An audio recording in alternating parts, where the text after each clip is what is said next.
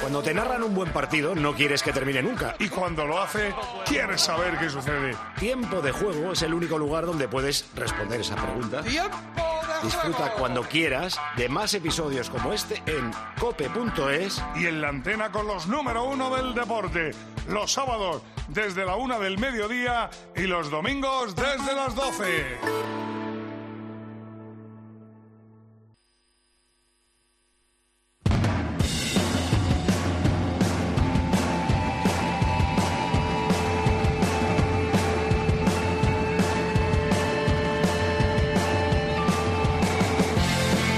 Escuchas Tiempo de Juego en Cope, el número uno del deporte, con José Luis Corrochano.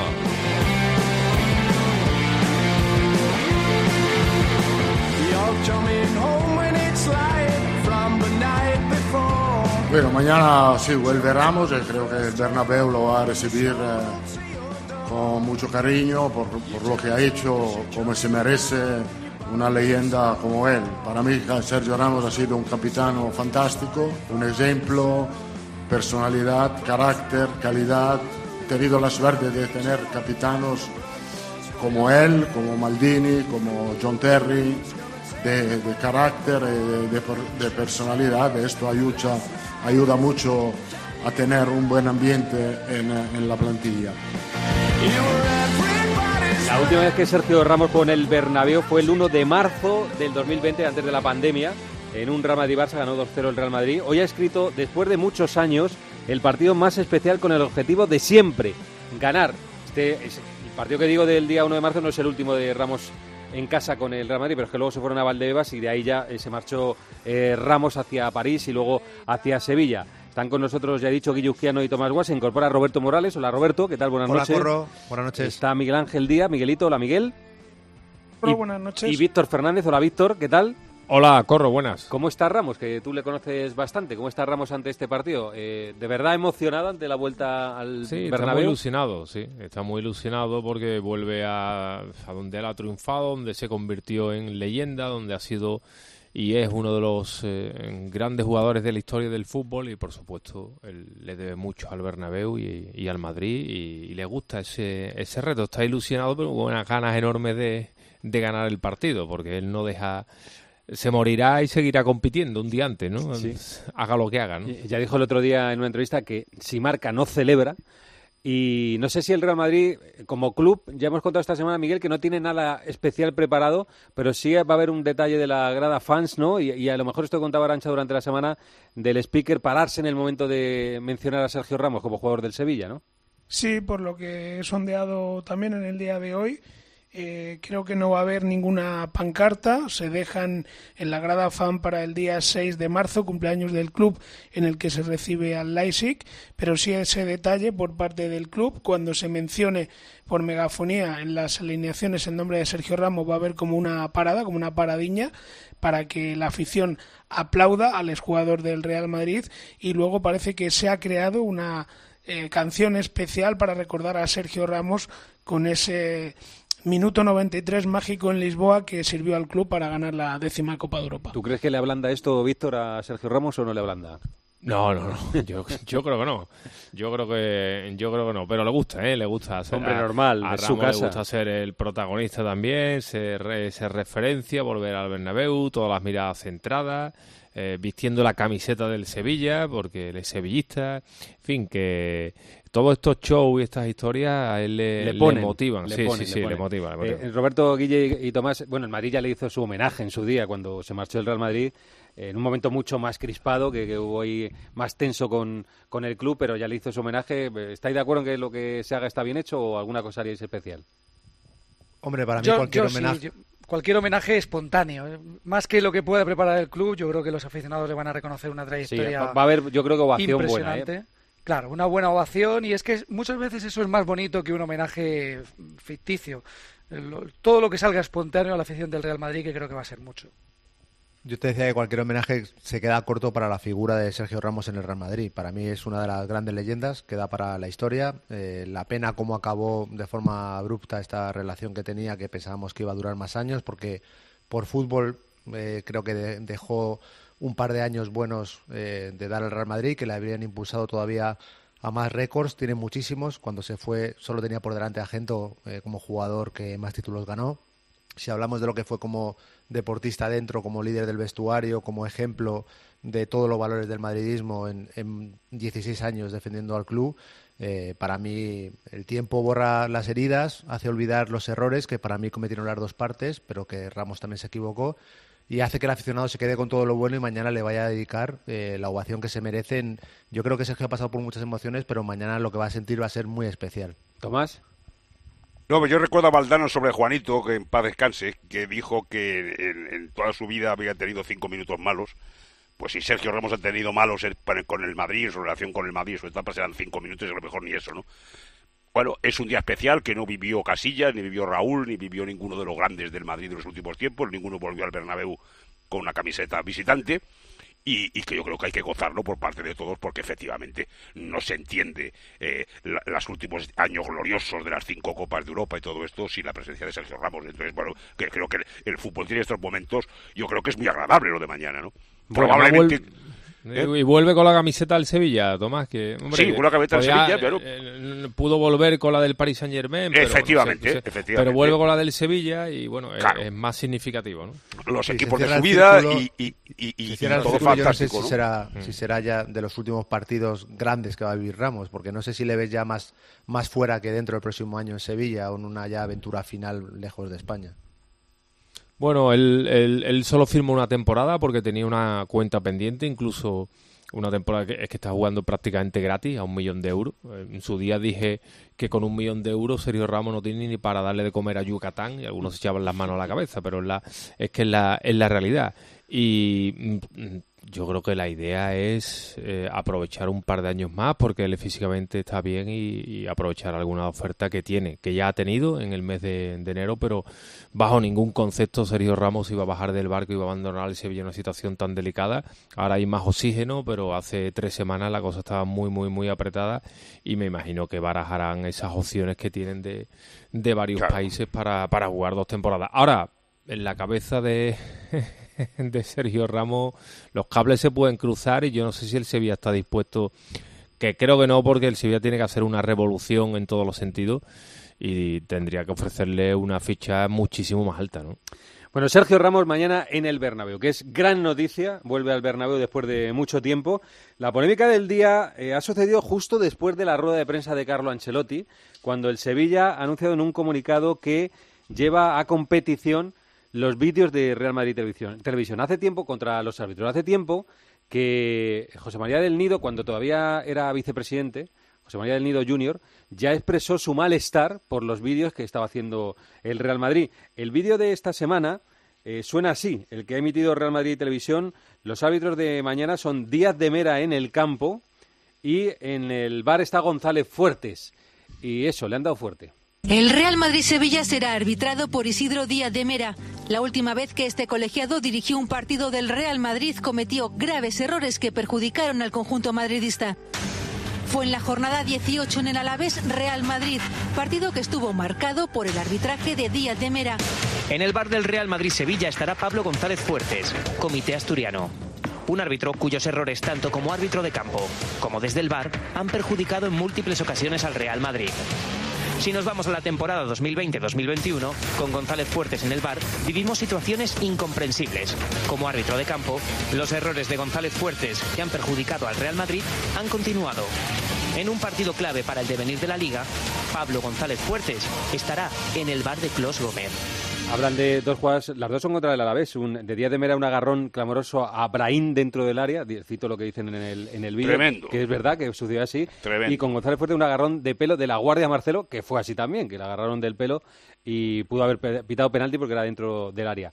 Eh, ¿Qué ha hecho el Sevilla, Víctor? Un comunicado que dice qué? ¿Qué dice el comunicado? ha hecho un comunicado que, denuncia ante competición pues eh, esta persecución y esta campaña contra Díaz de Mera y Gonzalo Fuerte los días previos al partido. Habla de persecución y hostigamiento y habla en el comunicado del Sevilla de que todo esto le está haciendo daño al fútbol y que pone en tela de juicio la integridad de la competición.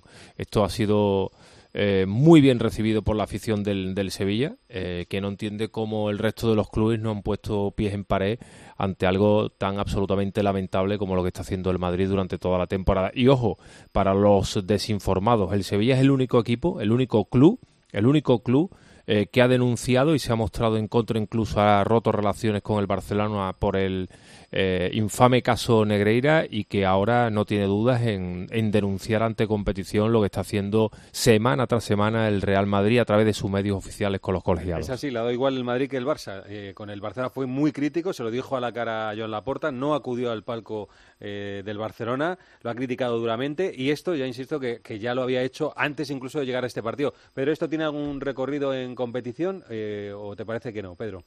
Lo de la denuncia del, del Sevilla. yo, creo que lo que más que lo, llegue o no llegue, quiere dejar constancia el Sevilla de que no le gusta lo que está pasando. Es como romper las relaciones con el Barcelona. ¿Qué consecuencias tiene? Ninguna. Pero es una, alzar la voz para llamar la atención sobre unas cosas que yo creo que no se deben mm. producir. ¿Qué, ¿Qué, os parece, Guille, eh, Tomás y, Roberto? ¿Qué os parece esta decisión del Sevilla? Bueno, eh, a mí no me gustan los vídeos de Real Madrid Televisión, pero entiendo que se puede hacer poco contra ellos. Entiendo la libertad de expresión y, por lo tanto, eh, así como si lo dijera un entrenador, un jugador, un presidente, podría haber una denuncia eh, ante un medio de comunicación. creo que poco se puede hacer y creo que además muchos clubes en sus canales hacen cosas parecidas. Uno con un presidente, otro con un entrenador que sale a hablar, otro con un canal de televisión.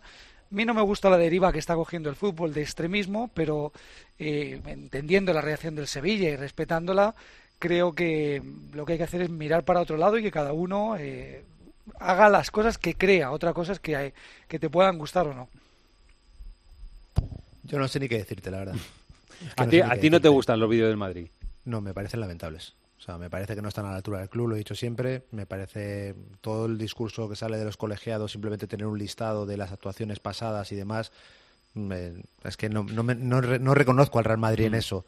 Entonces, eh, habla bien del Sevilla, que lo ha hecho en el caso Negreira. Ojalá el resto hubiese seguido los pasos, que es lo que me parece eh, la falsedad que nos rodea, que, todo el mundo se llena la boca en privado, pero que luego nadie da el paso de denunciar lo que ha ocurrido durante 17 años, tan grave que, pasará el tiempo y se borrará todo lo que ha ocurrido y, y aquí paz y después gloria pues eh, esto, eh, comparado a la gravedad, no tiene nada que ver lo que hace el Real Madrid. Pero claro, es que yo no quiero decir nada que lo justifique, porque pienso eh, exactamente todo lo contrario de lo que hacen. Mm. el gesto del Sevilla me parece un poquito más, yo creo, en este caso, me parece más de cara a la galería de contentar a sus aficionados. O sea, lo has hecho con un grande, vamos a por el otro. Bueno, Roberto, cuidado que el Sevilla que el Sevilla no hace un comunicado con, con neta y tambores. El Sevilla lo que pide. lleva a competición. No, el Sevilla lo que pide es que competición haga, haga algo que no ha hecho porque competición debería haber entrado de oficio en este tema. Y, o sea, en lo que hace, lo que presenta es una denuncia ante competición. O sea, que no es un canto al aire, sino. Yo digo del recorrido que puede tener Víctor. Ah, eso es otra cosa, claro. Claro, es que claro, ¿qué recorrido, real puede pero, tener? Bueno, el recorrido que va a tener en el fútbol español no tiene nada. en el fútbol español no, hay ni dopaje, ni prima, ni, ni crítica a los árbitros, ni negreira, ni nada. Lo que obliga, la denuncia del Sevilla es que el comité de competición se descarte. Es decir, Claro. Que, no, que no pasa nada, pero que lo diga. Claro, exactamente. Es que, Tomás, no, hay, ninguna denuncia, no pasa nada. Pero es que pero es una cosa que es eh, no se puede comparar una cosa por la otra. Si el caso de, Greira lo hace el Madrid, no hay competición. Se ha parado la competición hace, hace un año. Comparar, ¿no? No, no, pues exactamente, o sea, que no tiene nada que ver. O sea, esto hubiera sido parar la competición y, cuatro o cinco están presos ya. Entonces dejémoslo correr, es una chufla que se consiente y magnífico corre por ahí un, un vídeo, un audio de la, de, la radio del Sevilla, diciendo también barbaridad. La tele del Sevilla, sí. en, un, Mallorca-Sevilla hablando de Gil Manzano. Eh, pues una cosa terrorífica y, y, esto pues funciona de esa manera. A mí me parece muy bien que Sevilla haga lo que, lo que le parezca que tiene que hacer, faltaba más, es, soberano de sus decisiones y que el Madrid tenga una televisión y haga sus vídeos, pues el Madrid sabrá lo que hace. Sí, pero Sevilla... Claro, lo que le molesta es la diferente, eh, diferente vara de medir. Por ejemplo, eh, Monchi en un día de un cabreo dijo, me han dado ganas de retirar, de retirar al equipo del campo. Y, y, prácticamente tuvo que coger un avión e irse a Finlandia. Y esto es todas las semanas y aquí nadie eleva la voz, ¿no? Y ese es el cabreo monumental y el del, del no, Sevilla, pero, ¿no? pero, pues, si la, el la- Sevilla- la diferente vara de medir, ¿no? Si el Sevilla está cabreado, que lo está, y quiere decir eso, como hizo con el Barcelona, te repito, soberano del Sevilla para hacer todo esto. Ahora, lo demás, el, el Madrid hace unos vídeos, pues el que quiere se los pone, el que no se los pone. Sí, pero pero no, no mezclemos una cosa con la otra, porque la, la- la vergüenza, eh, el oprobio y, y el desastre es lo de Negreira. No, estamos se- no, riéndonos. No, el Sevilla no, es que efectivamente que el Sevilla no. Pero ni- ni- dice, pues, ni yo hablo del conjunto. Claro, digo, "Dime, es que me voy a, a competición. Pero usted, si la competición es una coña desde que le sabe lo de Negreira, querido, que el día 15 hizo un año. ¿Ha pasado algo? Pues Ah, exacto, pues ese es el exactamente. plan. No Ahora tiene resulta nada que ver con- Se mete con un árbitro, pues te gustará más, te gustará menos, pero ya ve, no, eh, no tiene que ver una cosa con la otra. También la duda, Tomás, es el recorrido que tienen los vídeos, porque a mí me da la impresión de que le damos nosotros, Sí, más que también. nadie, más importancia a esto de lo que realmente tiene, porque con muchos aficionados madridistas con los que convivo, realmente ni ven estos vídeos, ni ven Real Madrid Televisión. Pero, Eh, pues lo ve- pero Morales lo ve el que lo quiere y desde O sea, luego resultado al Madrid no le ha dado. No, Eh, por eso. resultado al Madrid no le ha dado, porque si, si- si vamos viendo cómo se ha ido desarrollando la cosa, desde luego no les ha metido en cintura si es lo que pretendía. Pero es que esto Pero, va eh, dirigido a un público muy concreto. O sea, los vídeos de Real Madrid Televisión, la gente que ve Real Madrid Televisión son los abonados que quieren tener una información parcial y sesgada, como la radio del Sevilla, como cuando existía Barça Televisión, como si existiera un canal temático de aficionados del Atlético de Madrid. Los chats, estos, los grupos de, de WhatsApp. Claro, ¿qué, ¿qué información se va a dar y qué se va a opinar sobre un árbitro? Yo creo que efectivamente tiene repercusión cuando a nivel nacional le damos eh, se- eh, eh, amplitud a este tipo de contenidos tan eh, parciales que existen en todos los clubes. Antes decía Morales que él sospecha que con el tema de Negreira al final no va a pasar nada. Yo espero que pase algo. Porque sí, no, en serio, si ese escándalo no tiene ninguna consecuencia, el fútbol español va a ser el reír del mundo entero. Hombre, hombre de Lo fe. es, lo es, querido, Hombre de, lo hombre es. de fe, hombre de fe. Sí, correcto. Has, Yo- has yo- yo tocado sé- el hábito del yo sé que Yo sé que no tiene ninguna, ningún sentido común que en el fútbol español, con todas las cosas que han pasado durante 100 años que llevamos ya de fútbol profesional en España, no haya habido nunca una sanción a nadie. Nada, no pasa nada. No te da la impresión, Pedro, de que se está esperando a que haya una sanción primero desde, desde UEFA, UEFA. desde fuera de España, para luego actuar en España. Pero, porque el Morales, que ha que pasado ya es suficiente que- como para No, pensar no, que va a no, pasar no. algo. Pero no, querido, no te equivoques. Están esperando que diga la justicia española. O sea, todos esperan a que haya quien dé el primer paso, ¿eh? porque el señor Ceferín dijo que era el escándalo más grande de la historia del fútbol y después ha quedado mudo. Y después, No, el- la- la- le visitó la porta, bueno, veremos qué pasa después con la justicia española. Bueno, pues mire usted, haga lo que usted quiera. La realidad es que llevas un año que, que es algo insólito. Vergonzoso, bla, bla, todo lo que tú quieras. ¿Y, y, y qué puede pasar? Pues yo no, no tengo ninguna... ¿Cómo te diré yo? Eh, Que, que, que, pues, que comprender que me da lo mismo, pero vamos, no tengo ninguna esperanza en que esto a- avance porque no hay ninguna voluntad de que avance. Eh, en una sanción, en una cosa que diga, mire usted, usted ha pagado 17 años al número 2 de los árbitros. Mire, maestro, eh, cu- cuénteme la película que quiera. Miguel, eh, sabe, o Víctor, ¿sabéis si mañana hay comida? de o, Bueno, el partido es muy tarde, a las 9. ¿Hay algo previsto entre las directivas Siesta, del ¿verdad? Sevilla y del Real Madrid? No, Pues yo, creo lo que hay comida directiva. No me consta que Pero- se haya suspendido, Yo creo que pero no te puedo confirmar ahora mismo. ¿Tú- ¿Tú qué dices, Víctor? No, no, que no lo sé. No, no, no, no lo sé si voy a viajar por la mañana y la verdad es que no, no domino el tema de, de las comidas en, los en los Sí, viajes, es que el sinceramente. partido, el no. partido es muy tarde y a veces cuando es tan tarde no hacen comida, hacen ahí un brunch antes de- del del Partido, el partido hay que verlo, ¿eh? El partido es un partido- partidazo porque es un Real Madrid-Sevilla y el Barça se ha puesto a cinco puntos del Real Madrid y es un partido en el que hay que tentarse la ropa. Ha dicho Ancelotti, Miguel, que juega Rudiger de titular. Sí, se ha recuperado, lleva dos entrenamientos con el grupo, ha confirmado que va a ser titular. El 11 sale solo, tiene a 15 jugadores disponibles de la primera plantilla, siete bajas, siete bajas, que se dice pronto. Courtois, José Lu, Álava, Militao y Bellingham por lesión, Camavinga y Carvajal por sanción. El equipo va a ser Lunin en la portería, Lucas Vázquez, Rudiger, Nacho y Mendy en defensa, Chouameni, Kroos y Valverde en el centro del campo, Brahim, Vinicius y Rodrigo en la delantera. Para el siguiente partido, para Mestalla, se espera recuperar ya a Bellingham y según he podido saber esta tarde, aunque se hablaba de tres semanas en el caso de Joselu, por ese edema en el tobillo derecho, parece que Joselu podría también estar disponible para el siguiente choque en Mestalla. Como venimos informando, Courtois y Militao están acelerando, ¿eh? Sí, sí, sigue dando pasos hacia adelante. Esta semana incursión en un ejercicio de posesión con sus compañeros. Bueno, hay que ir con piel de plomo poco a poco, pero la semana pasada fue sometido a una resonancia. Todo va bien. evidentemente se le va cargando cada vez más el, trabajo y esa es un poco la, la, fecha y la idea. Ancelotti cuenta con él para el tramo decisivo. Veremos a ver si la liga puede estar ya prácticamente sentenciada o no, pero para la eliminatoria de cuartos, que es después de la final de Copa, eh, a mediados, un poquito antes de mediados de abril, quizás ya Courtois pueda, pueda estar disponible. Vamos a escuchar unas cuantas. Dime, Tomás. Pálpate la ropa, Miguelito. Cumpleaños. Son ocho meses, ¿eh? No, no, no, no. Cumpleaños del Madrid, te recuerdo la fecha del centenariazo. Ojito el Leipzig un 6 de marzo. Sí, sí, las cosas hay que pasarlas cuando, lleguen. Digo que en la rueda de prensa de Carlo Ancelotti ha habido varios nombres propios. Ah, se ha hablado de Guller, de Modric, de Cross. Estas son unas cuantas preguntas para el entrenador del conjunto eh, madridista. La primera es una que ha sonado esta semana y tiene que ver con el futuro de Luka Modric. Usted ha hablado esta semana con, o hace unas semanas con Luka Modric para incorporarle al cuerpo técnico? Bueno, lo que hará Modric en el futuro, yo no lo sé, yo no hablo de cosas personales con, habitualmente. Lo que creo que todo el mundo quiere también Modric, que siga siendo un jugador magnífico como lo es, creo lo que será el futuro de Modric, creo que lo va a elegir el jugador mismo. Viendo que Nagelsmann fue el que le pidió que volviera a Alemania y viendo que Kroos aceptó la propuesta, ¿Se va a plantear pedirle que renueve por el Real Madrid un año más? No, yo no voy a aconsejar a Oslo de lo que tiene que hacer. no es mi hijo, yo puedo aconsejar a mi hijo.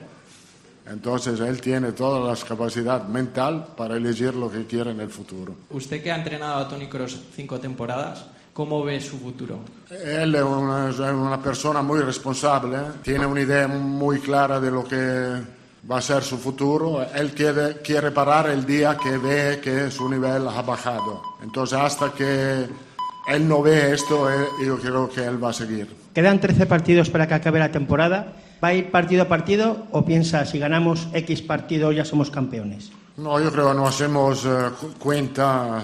Como he dicho, tenemos una ventaja, tenemos que aprovechar. La liga está en nuestra mano, obviamente.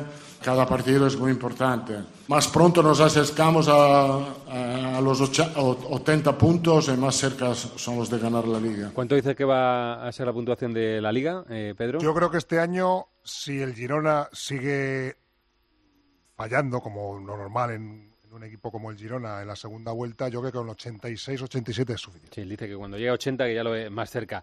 Eh, en el Sevilla, eh, la estrella es Romero, Isaac Romero, ¿no, eh, Víctor? Sí, Sevilla que por cierto llega también con siete bajas, ¿no? Siete bajas, Gudel, Luque Bacchio, Mariano, Lamela, Acuña, Que sigan, que sigan jugando, que juegan poco. Y a, y Gómez, exactamente, es que Tomás, escucha uno en los boletines informativos, el Madrid, siete no, bajas, siete bajas, también, exactamente. meten, meten también a Griezmann y a, exactamente, cómo baja date, cuenta, date cuenta que llega lo, mejor del, del, de los campeonatos y están tocados. Pero que sigan jugando partidos de mierda estos que juegan cada tres días. Perfecto. Y bueno, recupera, recuperado Campos y sí, con Isaac Romero como revulsivo, querido Corro. Yo como revulsivo en punta con el delantero. Sí, sí. No sé, no sé qué pensáis, pero yo creo, conociendo un poco aquí que Sánchez Flores, yo creo que, el partido de mañana hay que roerlo, ¿eh? que el Madrid lo tiene que roer. Que no sé si, va, si va a encontrar el camino muy rápido, pero que Quique no va a dar ni una alegría ¿eh? al Real Madrid mañana en el sí, partido. Sí, sí, ¿eh? todo, todos bien cerradito, todos atrás, sin que el Madrid pueda correr. Y yo estoy contigo, es un partido clave para que el resto de rivales, sobre todo el Barça, no se crea que está en la pelea. Mm. Después del pinchazo último del Madrid en Vallecas y vuelve a fallar se reabre una puerta que parecía cerrada.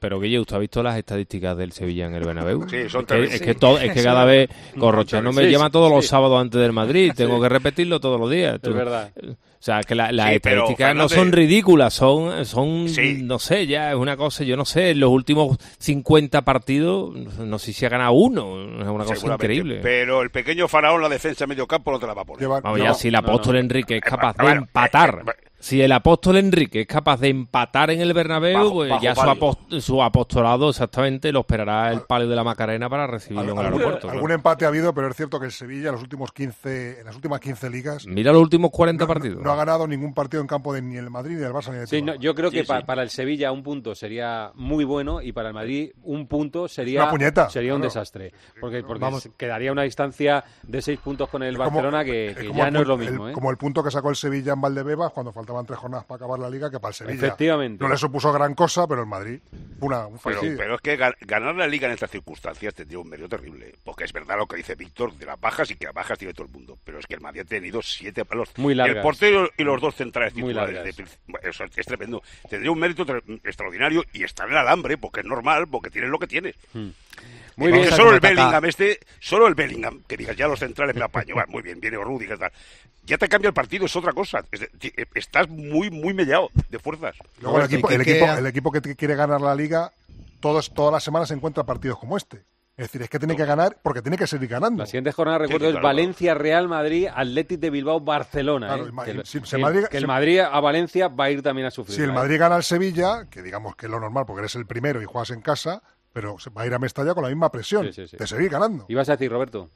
Que si Quique hace el planteamiento que decís, vamos a ver qué solución tiene también Ancelotti, porque no tiene plan B, o sea, no hay delantero centro ya No, en el banquillo, no hay, cual. no hay un José Lu que te pueda resolver esto y son jugadores que van al que atacan el espacio, Sí, ¿no? sí, Vinicius hay- y Rodrigo son dos delanteros que si el Sevilla se encierra mucho, vamos a ver cómo soluciona el Real Madrid. Incluso. Brahim, ¿eh? que le cuesta más encontrar caminos con, con, con defensas así muy cerradas. Pero bueno, vamos a ver cómo sale el partido. Es uno de los partidos de máxima atención en, en esta jornada. Oye, y una ¿habéis cosa estado- final, dime, un apunte dime, solo, sí, corro. sí. Eh, del corte que has, de- Sí. que has puesto de Ancelotti, hay gran diferencia cómo responde la pregunta de Modric a cómo responde la de Cross. Y esto esconde un enfado de, de Carlo por lo que se ha vivido esta semana. Sí, pero mm, mm, no sé, que está Miguelito también. Que no haya. Esta información es de Álvarez de Mon, ¿no? La información de que, de que a Modric le ha ofrecido eh, ser ayudante. Cada uno tiene su información, nosotros no tenemos esa, no tenemos esa información. Pero sí me ha llamado la atención que no haya dicho, oye, yo no voy ofreciendo por ahí puestos de ayudantes, ¿no? Cuando Modric lo último que piensa también es en retirarse. Claro, que es el que jugador lo- quiere seguir jugando. o sea, si es no es que- en el es Real que- Madrid, será lejos del Madrid, pero la idea del que- jugador a día de hoy es seguir jugando. Claro, es que si tú, o sea, primero pa- para ofrecerle a un tipo que sea ayudante, tú tienes que tener muy claro que ese jugador se Yo- quiere marchar. O sea, dime, Miguel. Yo la información que tengo es que fue en un tono informal, casi casi en plan de broma, o sea, no, no por supuesto irrespetuoso hacia Modric, que es una leyenda y que es un futbolista al que Ancelotti le tiene gran admiración, pero sí hablaron del tema, yo tengo esa información, pero no es una proposición oficial. O sea, es bueno, eh, esto puede dar muchas vueltas, si en algún momento eh, te apetece, aquí estamos. Pero evidentemente lo normal es que Luka Modric tenga en su cabeza ahora mismo seguir jugando al fútbol después de jugar la Es Eurocopa que- que con- no haya, que no haya zanjado ese tema así de, de decir, oye, yo no le he dicho eso, ni tengo esa idea en la cabeza, sí me lleva, me lleva a pensar Es que, es, es que que ha habido alguna cosa algo, ahí. claro. Lo hubiera negado. Sí. Y la forma en la que ha dicho que él piensa que Cross va a seguir y con Modric lo ha dejado totalmente en el aire sin decir si él quiere que siga Modric, si va a seguir o no, se lo ha dejado Sí, en el sí, aire. no- O sea, no se quiere demuestra que, que molesto Bueno, está. eh, os agradezco mucho la, la conversación, habéis estado un gran rato aquí, así que Miguelito, Víctor, un abrazo a los dos, gracias, hasta mañana. Hasta luego. Chao, hasta luego. Roberto, un abrazo, muchas gracias. Un abrazo. eh. Eh, os tengo que cambiar ya, Guille y Tomás, habéis sudado mucho la Adiós, camiseta. chato, un abrazo A- fuerte. a- Minuto 85. a- Habéis sudado mucho la camiseta. Un abrazo a los dos. eh. Gracias, hasta luego. Bueno, hay más cosas que contar del fútbol en Primera División.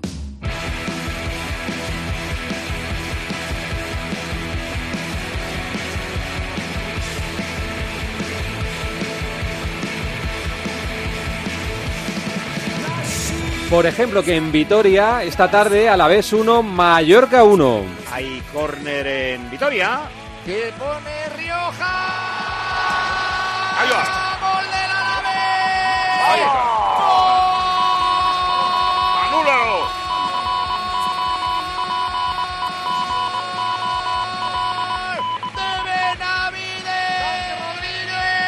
Pone al segundo palo. Muriqui, Larin, Nastasic. Gol del Mallorca. ¡Gol! Ha sido patapumba, debe venir. Boca, pata a la red, marca el Mallorca. Y de Pedrito, pues mira ahora mismo, según me cuentas ahora, qué mala suerte porque con esta victoria, pues empata el Mallorca. A la vez uno, Mallorca, Nastasic, uno. Y para mañana, atención a este partido, es a las 2 del mediodía y es un duelo por todo lo bajo. Cádiz contra Celta. Con estas noticias, Rubén López, buenas noches. ¿Qué tal, Corro? Muy buenas. Partido por la permanencia, por la salvación en Carranza. Para el Cádiz, 21 jornadas sin ganar y si lo hace mañana sale del descenso. Increíble. Y para el Celta, la posibilidad de dejar muy tocado al cuadro cadista. El cuadro de Rafa Benítez tiene las bajas de Miguel, Doctor, Ristic y Aidú pero recupera a Bamba, que ha estado fuera por la Copa de África en las últimas semanas, y también Manquillo. En el Cádiz la baja de Roger y la de Lucas Pires sancionado, así que Javi Hernández seguro será el que ocupe el lateral zurdo del cuadro gaditano. Ambiente de lleno seguro en Carranza, el partido a las dos lo pita Ortiz Arias. Y a las 4 y cuarto de la tarde este es un clásico del fútbol español, Betis Athletic Club. Con estas noticias, Andrés Ocaña, buenas noches. Hola, ¿qué tal? El Betis tiene la oportunidad de volver a encontrarse con su afición y de pedirle perdón después de la eliminación en Europa. Lo hará frente al Athletic con las novedades de Marroca, de Miranda y de Sócrates que no pueden entrar en la lista de convocados por sanción en el Athletic Club que puede poner ya tierra de por medio con los verde y blancos. Ni Leque ni Ander Herrera llegan al partido. Habrá un entradón tremendo en el Coliseo Verde y Blanco en un choque que pita Cuadra Fernández. Y a las seis y media tenemos un Unión Deportiva Las Palmas Osasuna con esta noticia. Juan Cruz, buenas noches. Hola, ¿qué tal? Muy buenas noches. La Unión Deportiva Las Palmas no podrá contar con Maxi Perrone por acumulación de amonestaciones y será Enzo Loyodis, que no ocupe su lugar en el centro del campo del conjunto Gran Canario. Mientras que el Osasuna tiene cuatro bajas, una por sanción, David García y tres por lesión, Rubén Peña, Juan Cruz y Arnay. Para un partido en el que se espera buena entrada en el estadio de Gran Canaria, en torno a 25.000 espectadores y que será arbitrado por Munura Montero.